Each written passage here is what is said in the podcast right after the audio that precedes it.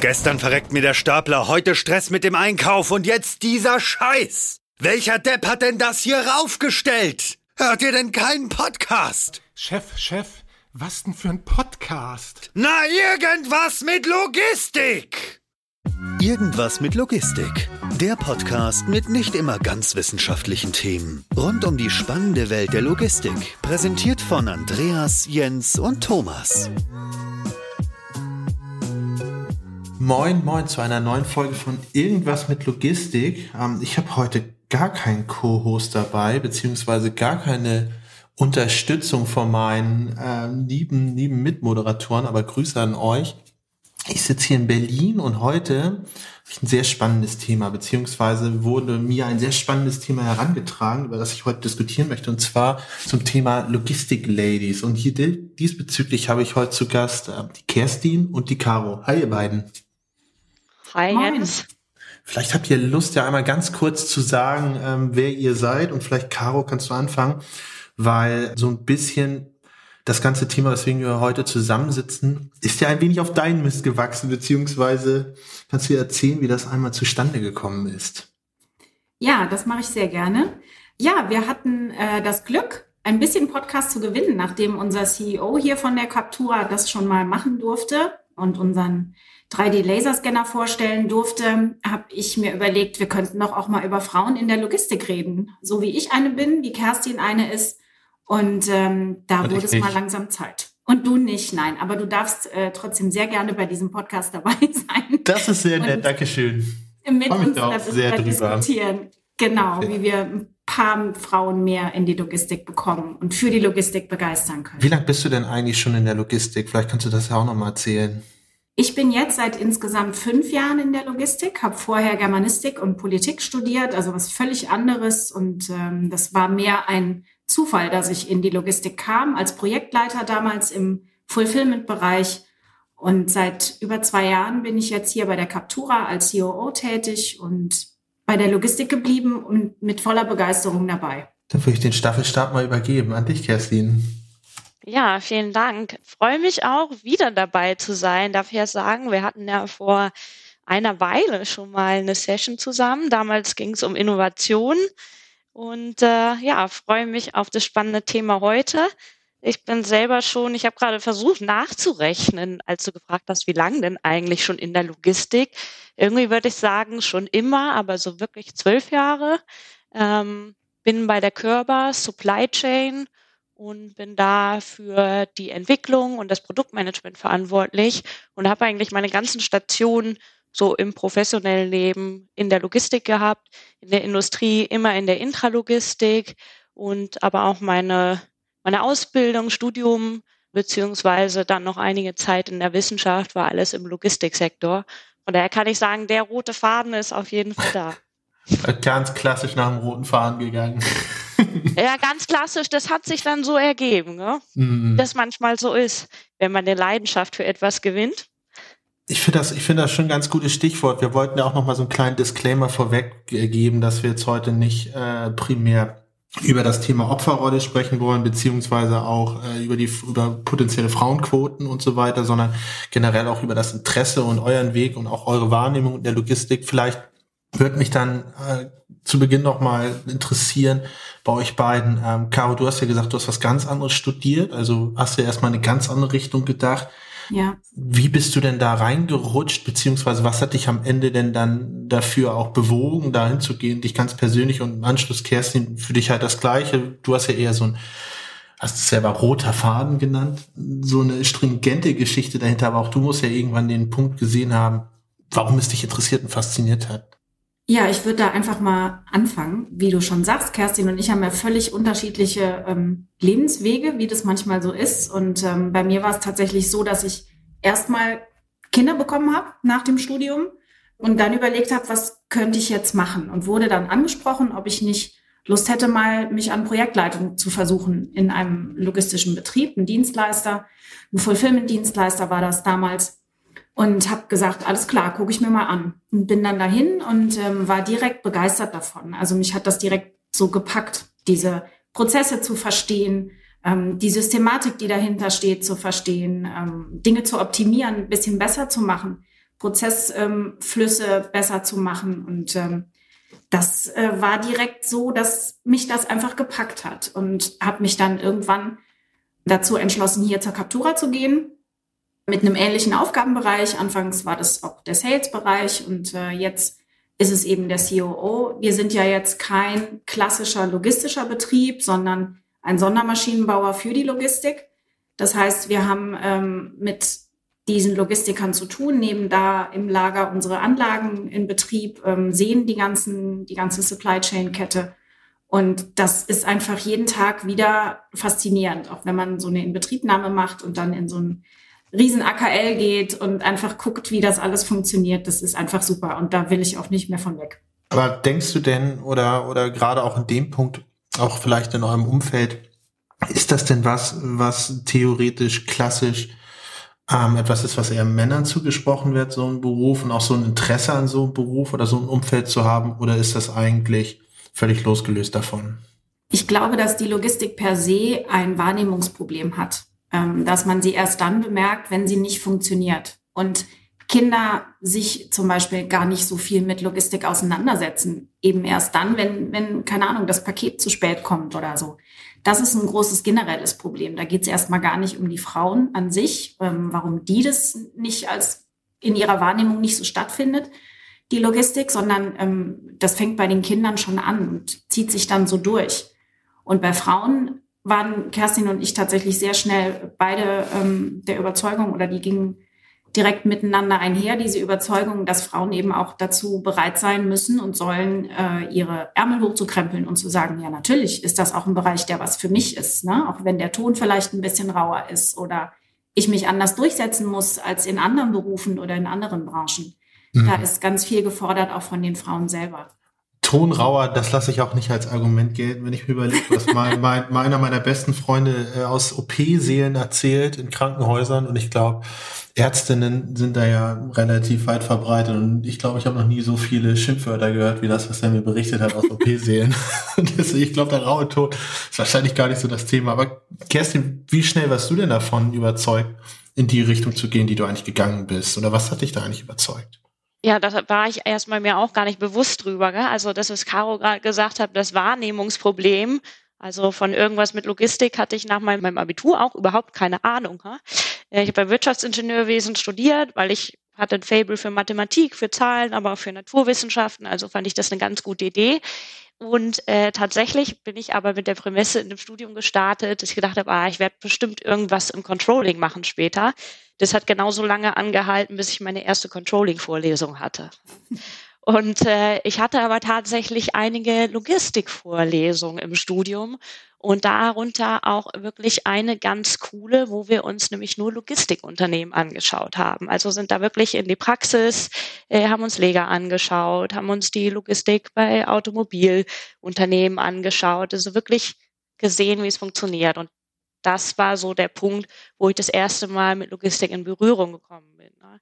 Das ist jetzt auch schon einige Jahre her. Ich mag das selber gar nicht glauben.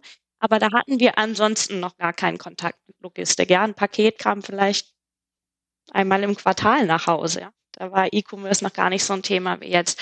Von daher ist es natürlich das, der Stichpunkt gewesen von der Caro, wie überhaupt die Wahrnehmung. Ja. So war das bei mir und dann bin ich immer schrittweise äh, weitergegangen. Ich habe ja dann noch promoviert, aber das schon im Logistikbereich, weil es mich einfach so interessiert hat und habe halt aber immer den Link in die Praxis gesucht, ja, so dass dann der Übergang fließend war, dass ich damals dann bei einem Projektpartner aus der Wissenschaft eingestiegen bin in der Praxis. Ich finde das ganz spannend, weil, weil vielleicht, um da mal einen Vergleich zu ziehen, wie das auch bei mir passiert ist, ist es so, ich habe eigentlich eher so ein Fable gehabt für so Themen äh, in die Richtung, die Caro auch studiert hat. Ähm, hatte aber irgendwie dann so den Eindruck, so aus dem Gesamtumfeld und persönlichen Umfeld, ah nee, äh, ich bin jetzt nicht so schlecht in Physik und in Mathe, auch wenn mir das nicht so viel Spaß gebracht hat, aber ich war da halt immer sehr gut drin. Dann werde ich wohl Ingenieur. Und dann habe ich mir Sachen angeschaut, und dann gab es ganz frisch in Hamburg ein Logistikingenieurstudium. Das war, glaube ich, der zweite Jahrgang, wo ich, wo ich äh, drin war. Und da hat mich total fasziniert, dass die Logistik auch sehr viel Schnittmenge mit Menschen hat. Also eigentlich mit dem Thema, was mich auch mehr interessiert hat.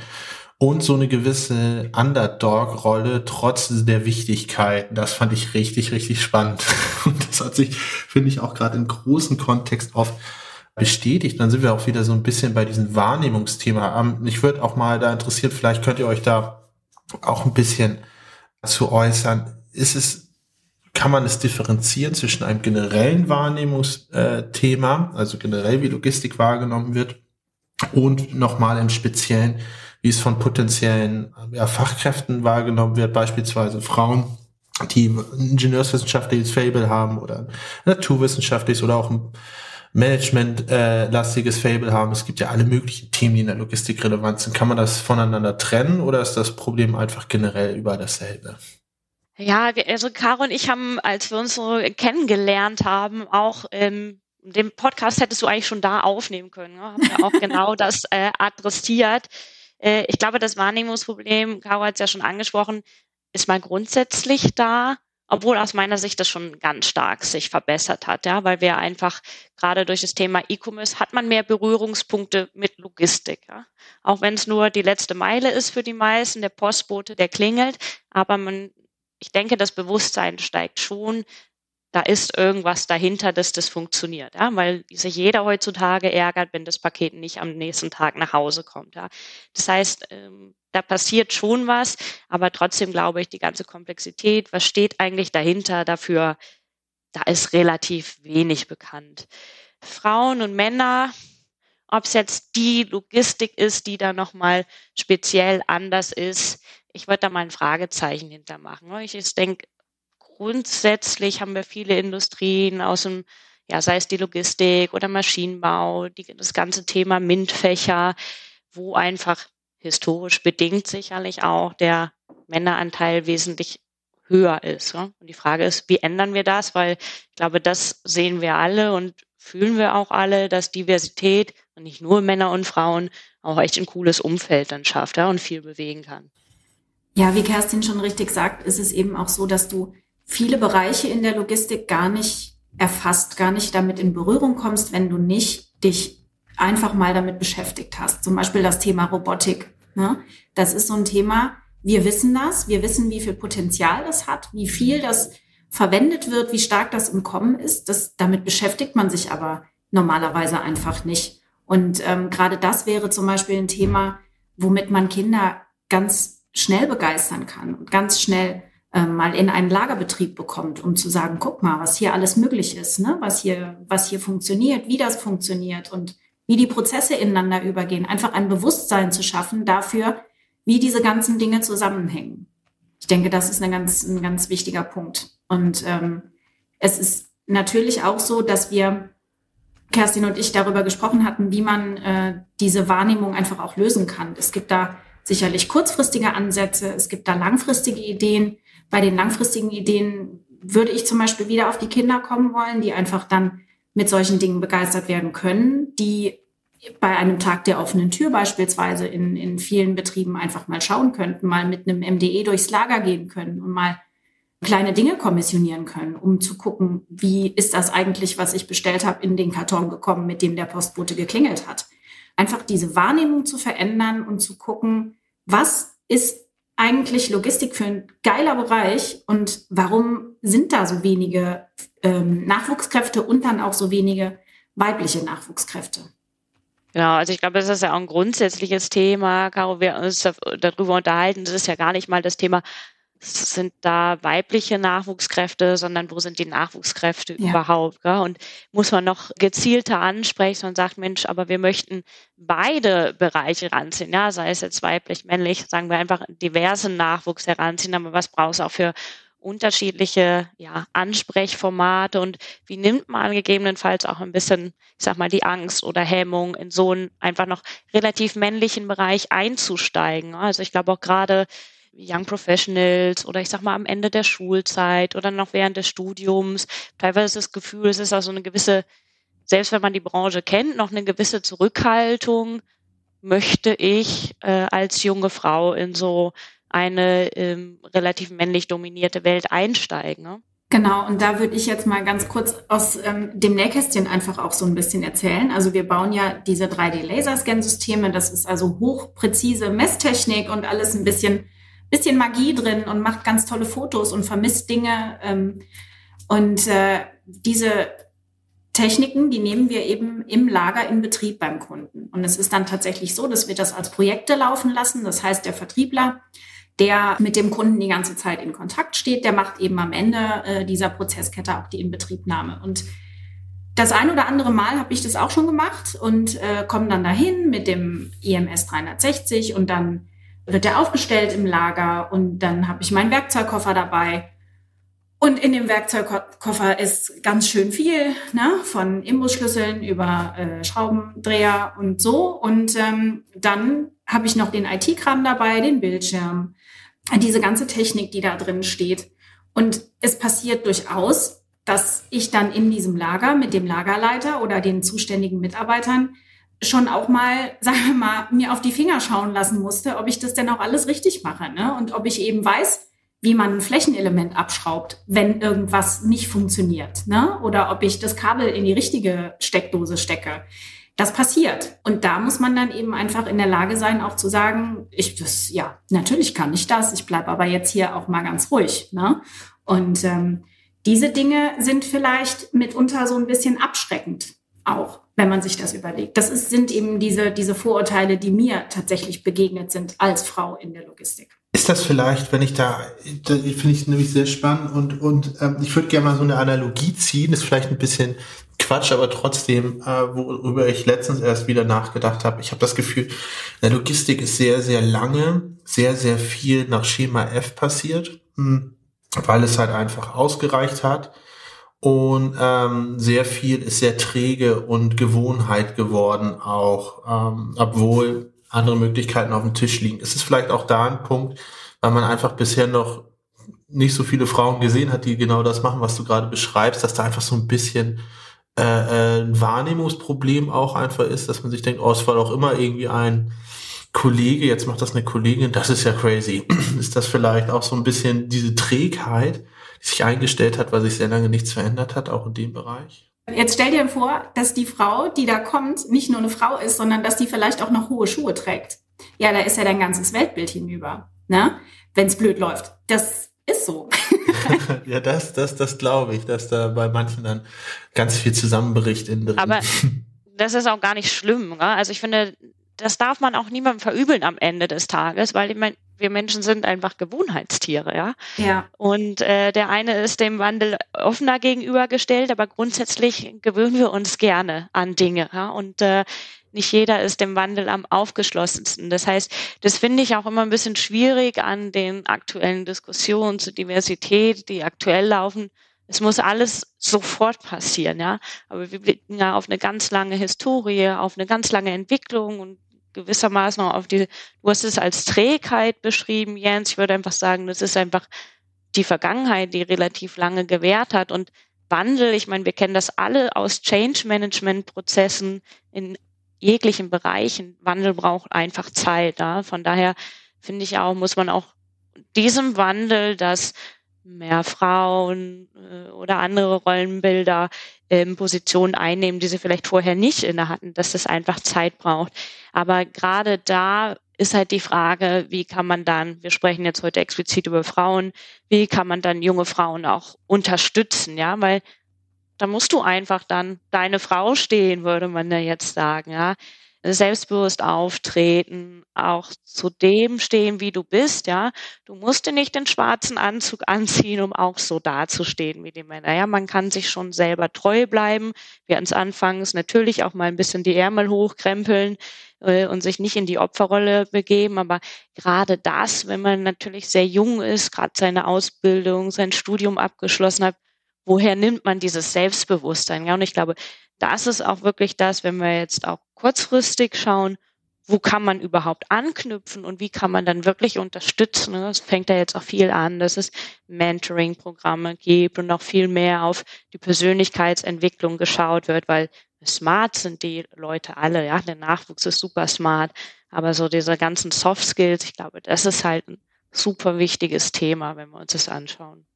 Finde ich sehr spannend und deswegen auch so interessant, dass ihr auch mit euren beiden unterschiedlichen Geschichten das äh, beleuchtet. Ich, ich möchte euch gar nicht so oft unterbrechen, aber mir liegen einfach viele Fragen auf der Zunge. Unter anderem würde mich echt interessieren, gerade in dem Zusammenhang, was du gerade skizziert hast, Kerstin, würdest du beschreiben, auch du, Caro, dass ihr ein klassischen Weg hattet. Also das ist, äh, ihr habt ja beide sehr, sehr äh, interessante und auch sehr, sehr, sehr gute Positionen in sehr, sehr guten Unternehmen.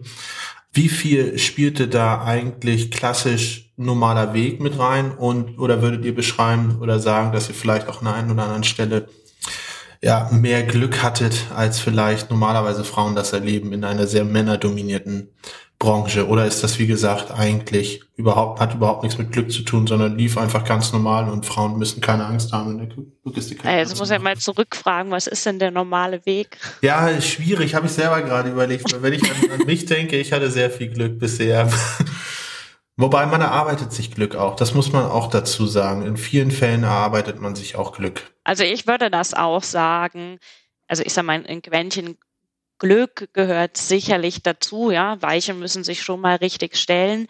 Aber ich kann da für mich selber sprechen, wie es bei mir passiert ist, aber da glaube ich auch fest dran. Ich meine, ich habe immer die Jobs gemacht, für die ich eine Leidenschaft habe und habe mich auch dafür eingesetzt. Und auch der Fokus meiner einzelnen Positionen hat sich immer verändert und es gab auch mal Phasen, da hat mir eine Aufgabenstellung vielleicht nicht so viel Spaß gemacht oder ich habe die Zukunftsträchtigkeit nicht gesehen, aber habe ich das angesprochen oder schon mal für mich andere Themen vorbereitet. Ja, ich habe immer für meine Themen gekämpft und hatte da Leidenschaft dran. Und ich habe auch schon mal einen Job auf oder einen Job gekündigt, weil ich einfach gesehen habe, dass, dass ich identifiziere mich, mich nicht mehr. Es geht für mich nicht mehr in die Richtung, wo ich eigentlich hin möchte. Ja. Und ich glaube, wenn man diese Leidenschaft hat und dafür einsteht, und das ist für mich absolut geschlechterunabhängig, dann arbeitet man sich seinen Weg frei.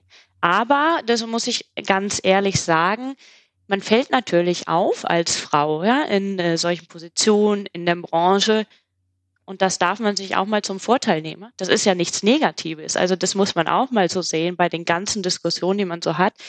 Es wird ja langsam erkannt, dass Diversität einen Mehrwert schafft. Und wir haben dann noch nicht so viele Frauen in den Positionen. Das heißt, es ergeben sich ja auch unglaubliche Chancen, völlig unabhängig von irgendwelchen Quotendiskussionen.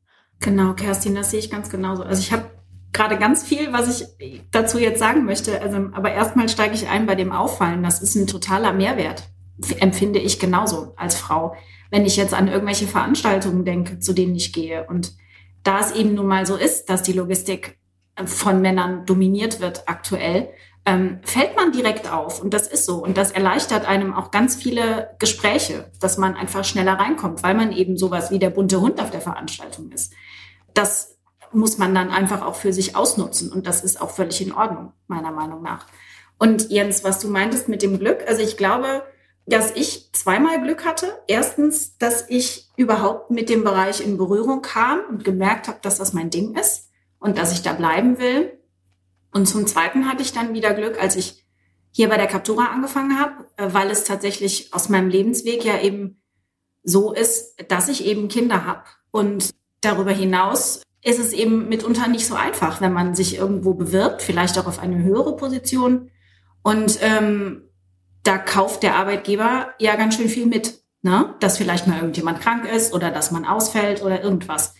Und da hatte ich Glück, an jemanden geraten zu sein, der das tatsächlich auch als Mehrwert betrachtet, wenn jemand Kinder hat, weil das voraussetzt, dass man in der Lage ist, sich zu organisieren, sich und andere zu organisieren.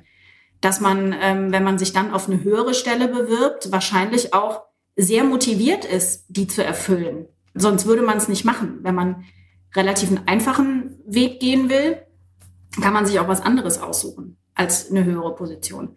Und da hatte ich wirklich Glück, dass ich jemanden gefunden habe, dass es quasi wie so ein Match war, ziemlich direkt, der gesagt hat, das ist bei uns total herzlich willkommen und qualifiziert dich eigentlich noch ein bisschen mehr als vielleicht andere. Wir haben hier im Unternehmen, wir sind ja ein Tech-Unternehmen, haben eine ähm, Frauenquote von etwas mehr als 40 Prozent. Das ist schon eine gute Sache. Also wir leben das eben auch tatsächlich, dass wir ähm, divers sein wollen, divers uns aufstellen wollen, weil wir erkannt haben, auch innerhalb der Geschäftsleitung, wie viel das bringt, wenn man einfach ganz viele verschiedene Sichtweisen hat. Und Das bezieht sich dann nicht nur auf die Logistik, sondern generell auf ein Arbeiten miteinander. Caro, jetzt muss ich dich mal eben fragen zu dem Punkt ähm, bunter Hund. Also ich sehe das genauso. Ich habe es ja auch äh, einleitend gesagt. Ich habe aber das Gefühl, da dahin entwickelt man sich erst und das auch mit zunehmendem Alter, sage ich jetzt einfach mal, wird man da selbstbewusster und steht auch dafür ein, dass man ein bunter Hund ist. Du hast ja selber gesagt, du hast nach dem Studium erstmal einen anderen Weg eingeschlagen, hattest vielleicht dann, als du jetzt auch in diese Position gekommen bist, per se schon etwas senioreres Level im Vergleich zu einem, ich sag mal, Hochschulabsolventen, ja. Ich erinnere mich zurück, als ich wirklich ganz jung und da war ich dann, habe meine Promotionszeit gestartet und war aber auf einer Logistikkonferenz, habe dann einen Vortrag gehalten und da war ich noch ein grauer Hund. Ja. Da wurde ich nach einem Kaffee gefragt, ja, ob ich einen Kaffee servieren könnte. Und ich sage, ja, okay, kann ich drüber stehen, aber ich war noch nicht so cool damals, dass ich auch einen Flottenspruch zurückgemacht hat. Ja. Mich hat das nicht eingeschüchtert, aber ich glaube, das sind genauso Punkte, wo halt einfach die Branche sich noch entwickelt, ja, sei es die Logistik oder andere ähm, weniger diverse Branchen und man sagt, da muss, das muss noch ein viel natürlicheres Verständnis kommen. Ich glaube, das passiert gerade, aber was sollen wir tun? Was sollten wir andere tun, um dann jungen Frauen beispielsweise, denen wird sowas widerfahren, aber sie zu ermutigen, weiterzumachen, sie an die Hand zu nehmen. Was sagst du, was macht ihr da auch oder was machst du da auch? Was wir da, also du hast recht, ne? Ich hätte wahrscheinlich mit Anfang 20 auch nicht äh, souverän reagiert und hätte vielleicht auch gedacht, naja, also der, was weiß ich, CEO von oder Vice President irgendwas, der kocht auch nur mit Wasser. Heute sehe ich das so. Das habe ich aber vor 15 Jahren nicht gemacht. Ne? Da hätte ich auch mal schön wahrscheinlich den Mund gehalten und erstmal die Lage sondiert, ähm, bevor ich jemanden anspreche. Das ist sicherlich auch eine Frage des Alters. Und was können wir tun? Was tun wir konkret hier bei uns? Wir haben tatsächlich äh, duale Studenten hier bei uns. Äh, diverse duale Studenten, die eben in diesem Alter gerade sind.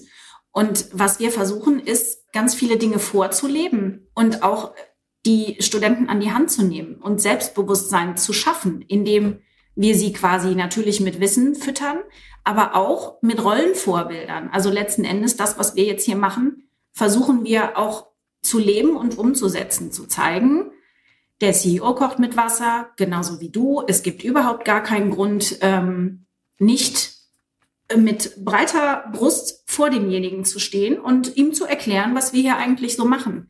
Wenn man das alles fundiert vermittelt, dann ähm, kriegen wir eine Generation, die jetzt 20 ist, die vielleicht in 20 Jahren da ist, wo wir jetzt sind, die dann eben sagen, äh, ja natürlich äh, kann ich hier mit Herrn XY auf Augenhöhe mich unterhalten.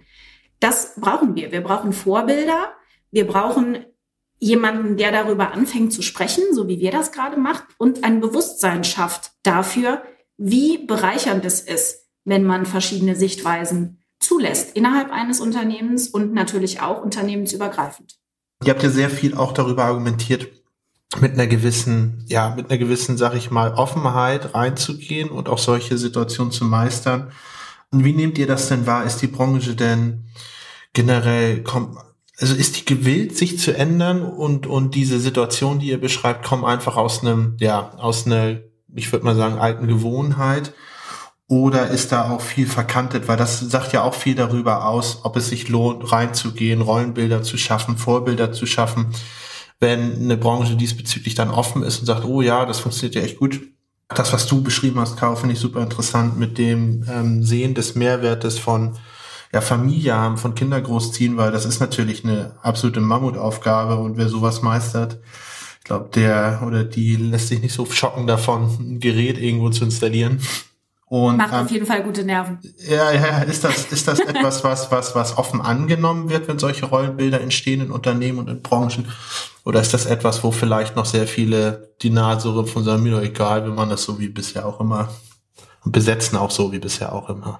Ich glaube, das kommt sehr auf dein Gegenüber an. Ich weiß nicht, Kerstin, welche Erfahrungen du gemacht hast, aber natürlich, es wird immer welche geben, die dem gegenüber nicht aufgeschlossen sind. Und da geht es dann eben, also bei uns zum Beispiel, würde ich auch noch mal kurz bisschen aus dem Nähkästchen erzählen. Natürlich haben wir innerhalb der Geschäftsleitung eben als Mann und Frau quasi beobachten wir das, ne? Mit welcher Kunde kommt da und was will er denn? Und dann wird das alles beleuchtet, auch innerhalb des Vertriebsteams.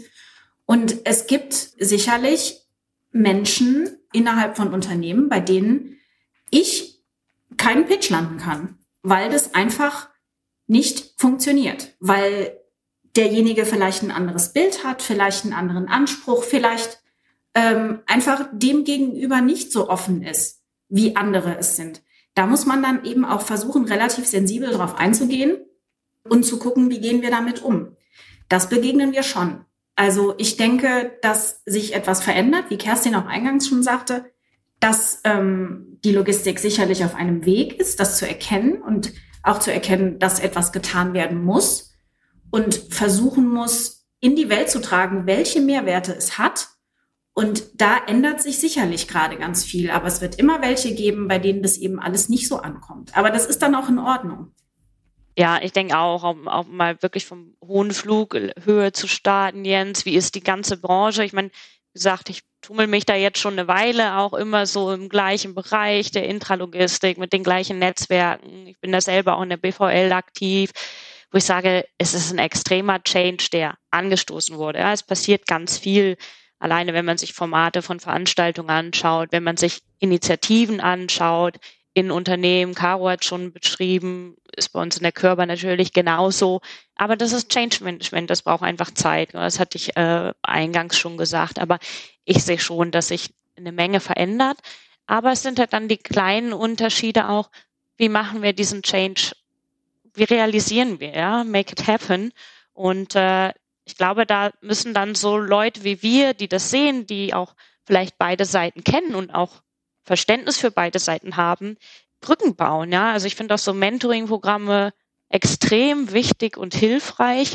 Das müssen nicht mehr formalisierte Programme sein, aber dass man einfach so dieses Wissen zwischen den Zeilen weitergibt. Ich habe das selber bei mir erfahren, bei meinem Eintritt äh, in die Industrie, dass ich jemanden völlig unbewusst eigentlich an meiner Seite hatte, äh, der mir halt so ein bisschen erzählt hat, wie tickt der, wie tickt der, warum passiert in dem Meeting das, wie agieren die Personen, wie werde ich wahrgenommen, wie könnte ich mich vielleicht das nächste Mal besser verhalten und das lernst du halt nicht in der Uni, ja.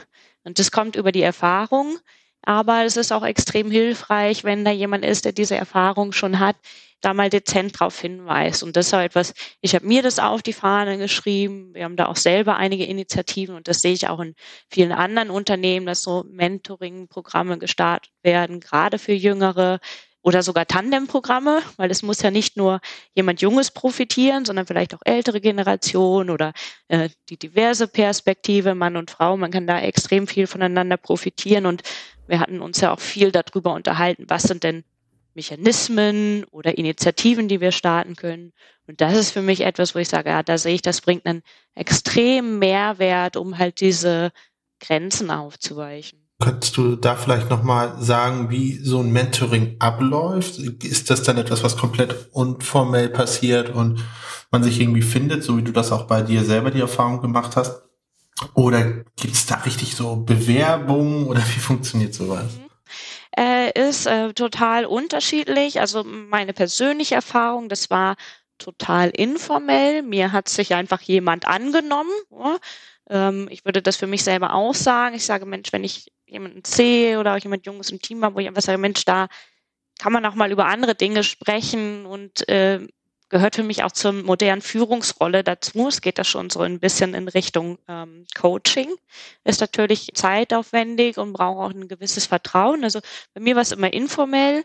Was wir bei uns aber machen, in der gesamten Körpergruppe, ja, das ist nicht nur der Bereich Supply Chain, dass tatsächlich ein äh, richtiges Mentoring-Programm aufgesetzt wird, wo mit Unterstützung durch die Personalabteilung Mentees und Mentoren wirklich auch gematcht werden, ne? mit verschiedenen Hintergründen. Ne? Das geht jetzt gar nicht darum, äh, junge Frauen, sondern einfach verschiedene Perspektiven, Erfahrungsstände, fachliche Richtung auch zusammenzubringen. Ja? Das heißt, die Zielsetzung da ist noch viel größer. Wie ist denn, wie ist denn so euer oder wie wäre denn euer Ansatz von euch beiden beispielsweise generell? Wann sollte man sowas starten? Weil wenn das, was du ja gerade beschreibst, das wäre ja ein Mentoring, wenn sich die Leute bereits für Logistik entschieden haben, wenn sich Frauen bereits für Logistik entschieden haben, sonst würden sie ja in dem Kontext bei Körper mit dir gar nicht in Kontakt kommen. Macht es vielleicht Sinn, auch gerade solche Sachen und auch solchen Erfahrungen statt schon viel früher zu streuen, auch unternehmensunabhängig? Gibt es da einen guten Zeitpunkt, keine Ahnung, in der Uni, während des Abis? Wie seht ihr das? Ich finde es extrem wichtig. Also ich, ähm, Caro und ich hatten uns da ja auch im Vorfeld drüber unterhalten. Caro hat es vorhin schon angesprochen, Mensch, kann man das nicht schon Kindergarten, Grundschule aufmerksam machen? Bestimmt. Ich muss sagen, persönlich habe ich da einfach nicht so den Bezug, wo ich aber sage, Studierende oder Abiturjahrgänge, ja, wo gerade so Abiturjahrgang, wo man zumindest zu meiner Zeit eigentlich noch so nicht so wirklich einen Plan hat, in welche Richtung das ganz genau äh, gehen kann. Auch da sollte man schon Netz, Netzwerke herstellen und auch idealerweise aufrechterhalten. Ne? Und natürlich, das muss irgendwann auch von beiden Seiten kommen. Aber ich sag mal, wenn man sich Praktika ergeben oder man Studienarbeiten schreibt, schon in Verbindung mit Unternehmen, dann muss es auch Aufgabe der Führungskraft sein oder der betreuenden Person, solche Beziehungen aufrecht zu erhalten. Aber das ist natürlich, es kostet alles Zeit, aber ich denke, das ist ein Investment, äh, gerade auch in Zeiten des Fachkräftemangels. Das müssen wir einfach eingehen, ne? Äh, weil wie du sagst, natürlich im Mentoring erst innerhalb des Unternehmens, wenn man schon Mitarbeiter ist, ähm, hilft natürlich nicht, Aufmerksamkeit zu schaffen, um überhaupt in die Logistik zu kommen. Da bin ich voll bei dir, muss viel früher anfangen. Im Zuge dieses Podcasts, also das Thema des Podcasts war ja ähm, relativ schnell klar und relativ früh klar. Und ähm, das haben wir ja dann auch medial, wurde das ja tatsächlich auch kommuniziert, dass es diesen Podcast geben wird mit genau diesem Thema. Und im Zuge dessen ähm, bin ich von einer Flut von Nachrichten überrollt worden, was ich nie erwartet hätte tatsächlich. Also ich hatte binnen drei Tagen lief mein Postfach voll und äh, ganz viele Frauen. Also mein Netzwerk bestand bis dato tatsächlich, also tut es natürlich immer noch, aber aus erheblich mehr Männern als Frauen. Und ganz viele Frauen meldeten sich bei mir und ich hatte auf einmal das Gefühl, oh, da bist du aber was Großem auf der Spur. Ne? Und ganz viele haben gesagt, oh, das ist ein super Thema. Ähm, wie ist denn äh, dein oder ihr Ansatz? Was können wir denn machen? Können wir auch irgendwie was dazu beitragen? Seitdem haben sich bei mir ganz viele Gespräche ergeben auch und ähm, inzwischen auch mit größeren Unternehmen, die das aufgreifen möchten und die sagen möchten, da nehmen wir dran teil. Was können wir gemeinsam auf die Beine stellen, um ähm, das zu verändern, vielleicht ein bisschen schneller zu verändern? Und da wäre tatsächlich ein Ansatz, der gerade gedacht wird und ich glaube, der auch Potenzial hat, dass man einfach sehr viele Logistikunternehmen mal an einen Tisch holt und sagt, was können wir alle gemeinsam, es profitieren ja am Ende auch alle gemeinsam, alle gemeinsam dafür tun, äh, dass die Logistik anders wahrgenommen wird, besser wahrgenommen wird, dass sie von Frauen wahrgenommen wird. Was können wir einfach mhm. dafür tun? Wie kriegen wir die Leute zu uns ins Unternehmen? Und das, glaube ich, ist eine Sache mit großem Potenzial. Wenn da wirklich etwas passiert, die großen Unternehmen, die natürlich eine Reichweite haben, sagen, wir machen da jetzt was, wir bewegen da was, dann kann das gut werden. Erstens, was ist dann am Ende des Tages der Unterschied zwischen oder wo hören die Grenzen auf zwischen Bewusstsein schaffen, bewusst fördern und am Ende Quote? Wo, wo hören da die Grenzen auf? Weil wir haben ja gesagt, eine generelle Frauenquote ist nicht unbedingt das, was zielführend wäre, weil es immer ein gewisses Geschmäck da hat aus äh, beispielsweise eurer Sicht. Aber ja. Förderung wiederum wäre ja schon ein gutes Thema, um Denkmuster aus, auf, äh, aufzubrechen. Aber wo sind da äh, die Grenzen und auch wo ist die Grenze, wenn ich die direkt nachschieben darf, ähm, zwischen solchen Programmen? Wie erkennt man an solchen Programmen, dass das etwas ist, was man einfach nur fancy bei LinkedIn posten kann und etwas, was auch wirklich ernsthaft gedacht wird? Die Ernsthaftigkeit erkennst du ja sicherlich daran, wie sehr, also wenn wir jetzt mal bei diesem potenziellen runden Tisch bleiben, da erkennst du natürlich, wie ernst es jemandem ist, äh, daran, wie sehr er sich da einbringt. Und ich glaube, wir müssen nicht darüber reden, wie ähm, wichtig es ist, verschiedene Sichtweisen auf dasselbe Problem zu haben. Dadurch, dass du diverse Menschen auf das Problem schauen lässt und dass du auch auf Führungsebene, also abgesehen davon, dass Frauen und Männer sicherlich in verschiedenen anderen Führungsstil haben, aber dass sie auch einfach Probleme anders wahrnehmen, anders beleuchten. Und wenn man das zusammentut, die weibliche Sichtweise, die männliche Sichtweise, die keine Ahnung, noch eine andere Sichtweise, dann äh, profitiert jeder davon. Und da, ich weiß nicht, ob es unbedingt eine Grenze braucht. Es sollte einfach fließend dahin übergehen, dass gefördert wird, dass Wahrnehmung geschaffen wird und das Mentoring, was äh, Kerstin angesprochen hat, das geht im Prinzip da schon los und geht weiter, wenn sich jemand für den Bereich entschieden hat, ähm, im Rahmen seiner Ausbildung, seines Studiums.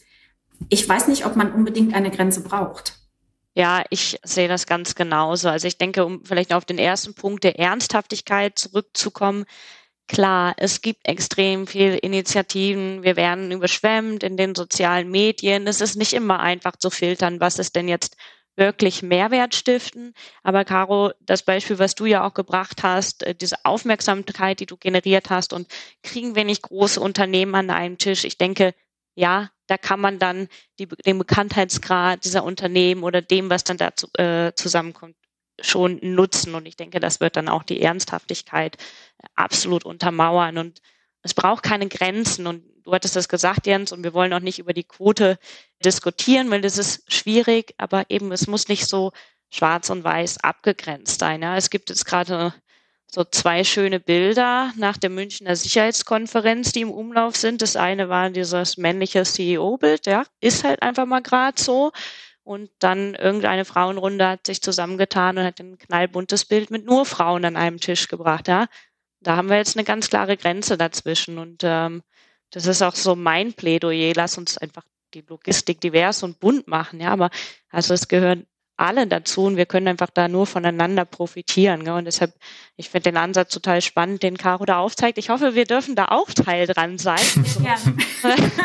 ich hebe jetzt gleich meine Hand. Wir wollen auch. Das ja, ich, Finde ich, finde ich, finde ich auch sehr schön. Ähm, ich finde nämlich auch das Thema, das ist vielleicht ein bisschen zu kurz gekommen, einfach weil wir auch dieses Topic haben, aber generell ergibt sich sehr viel aus Kontrasten und Diversität. Das ist, das denkt, äh, das, das stößt immer zu neuen Denkansätzen an, immer zu neuen Perspektiven und Sichtweisen und ist sehr, sehr wichtig. Und ich finde, das geht über die reine Abgrenzung Geschlecht noch, noch viel weiter hinaus, Diversität. Und da sind wir uns, glaube ich, aber alle einig. So haben, wir das ja auch ein bisschen hier schon angerissen. Ähm, ich finde dein, dein Plädoyer zum Schluss sehr, sehr schön. Ich würde gern von euch beiden nochmal hören, was ist eigentlich so, was würdet ihr euch wünschen, beziehungsweise gibt es Ziele, die ihr definieren würdet, gerade auch so für die nächsten Jahre oder die nächste Zeit, was so die nächsten Entwicklungsschritte sind, auch abseits des runden Tisches, den ich schon mal als eine sehr gute Idee finde? Aha, das ist äh, eine schwierige. Ähm, Bewusstsein und Bewusstsein schaffen. Ja? Ähm, ich glaube, es braucht diese Initiativen, die Caro angesprochen hat, und das ist auch das, was ich sehe, die Branche verändert sich, ja. Wir haben viele solche Initiativen und denen muss man jetzt auch Zeit und Raum geben, dass sie ähm, gedeihen können. Und ich glaube, man kann trotzdem dann nur an jeden von uns, egal ob Männlein oder Weiblein, appellieren, bewusst zu sein für dieses Thema, junge Kollegen zu unterstützen oder potenzielle junge Kolleginnen und Kollegen, so muss ja richtig gendern hier, ähm, zu unterstützen und ähm, diese Brücken zu bauen zwischen den Welten, ja, und das Wissen weiterzugeben, was man an der Universität eben oder in der Ausbildung oder in der Schule nicht lernt. Und ich finde ganz wichtig, dass also man einfach offen wird, offen ist. Ähm, das betrifft ganz viele Unternehmen offen zu sein für neue Ideen, für gerade diese neue Idee, sich ernsthaft damit auch mal zu befassen. Was kann das für mich für einen Mehrwert darstellen, wenn wir hier diverser werden? Und vor allen Dingen, warum sind wir das denn eigentlich noch nicht? Woran hängt es denn? Hängt es wirklich daran, dass wir das per se ablehnen? Das wird in den wenigsten Fällen so sein. Woran hängt es? Wo ist das Problem? Warum haben wir das noch nicht? Denn wie wir jetzt alle schon gesagt haben, wir brauchen nicht darüber zu diskutieren, wie viel Mehrwert eine gemeinsame Arbeit von Männern und Frauen hat. Da wird uns auch jeder zustimmen. Das, dem steht nichts entgegen. Es gibt tatsächlich kein Argument. ähm, insofern, wir müssen offen sein und diese Offenheit und dieses Bewusstsein schaffen in den Köpfen. Und wenn man einfach mal darüber gesprochen hat, wenn wir jetzt hier durch diesen Podcast vielleicht zehn Unternehmen, vielleicht 20 Führungskräfte dazu bewegen können, das mal bei sich im Unternehmen zu hinterfragen, vielleicht auch mal im eigenen Kopf zu hinterfragen. wie ist das eigentlich bei uns? Wollen wir mal kurz ausrechnen, wie viele Frauen wir eigentlich bei uns im Unternehmen haben? Oh, warum sind es denn nur 10 Prozent? Ähm, und dann wirklich mit einer gewissen Ernsthaftigkeit auch zu sagen, das müssen wir mal ein bisschen analysieren und nicht, naja, es bewirbt sich halt keine. Das ist ja kein Argument. Warum bewirbt sich niemand? Weil wir kein Bewusstsein dafür geschaffen haben. Also man muss, es ist noch ein bisschen Arbeit, das hinzukriegen, aber das werden wir schon schaffen. Vielen Dank. Ich finde, das habt ihr beide sehr gut auf den Punkt gebracht und ähm, ja, ich finde, damit können wir auch ruhigen Gewissens die Folge beenden. Das hat mir sehr viel Spaß gemacht. Ich würde mich sehr freuen, Caro, wenn sich dein deine Erfahrung diesbezüglich mit den Nachrichten wiederholt, dass nicht nur bei der Ankündigung sehr viel passiert, sondern auch, wenn wir den Podcast live stellen, dass das vielleicht das eine oder andere auch anregt. Das würde mich auch sehr freuen. In dem Sinne, danke euch beide. Es hat mir sehr, sehr viel Spaß gemacht. Ich hoffe, ja, ich hoffe, es hat euch auch sehr viel Spaß gemacht. Also Auf jeden Fall. Auf es jeden hat Fall. uns viel Vielen Spaß Dank. gemacht. Vielen sehr Dank. schön. Dann, ja, bis demnächst und habt noch einen guten Tag. Ciao, ciao. Ebenso. Ciao. Tschüss.